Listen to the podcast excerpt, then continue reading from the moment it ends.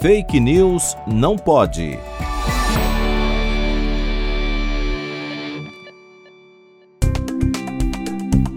O reiki faz parte de um conjunto de terapias complementares oferecidas pelo SUS.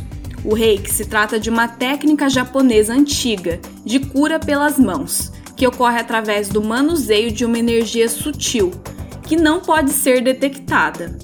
Não há um consenso sobre como a cura ocorreria. Alguns acreditam que traumas são armazenados em nossas células e o toque terapêutico poderia restaurar a comunicação entre as células.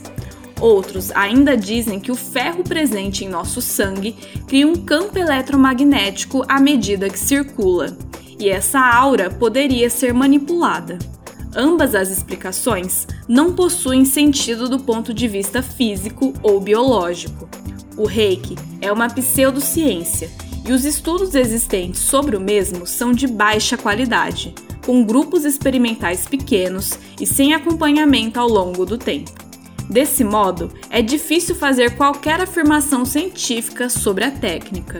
Busque sempre médicos que façam terapias com base em evidências científicas. Desconfie de curas milagrosas e das ditas terapias alternativas.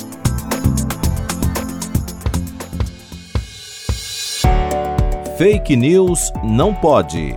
Apresentação: Laura Colette Cunha. Produção: Vide Academics e Pretty Much Science, em parceria com a Rádio USP Ribeirão. Revisão: João Vitor Guimarães Ferreira.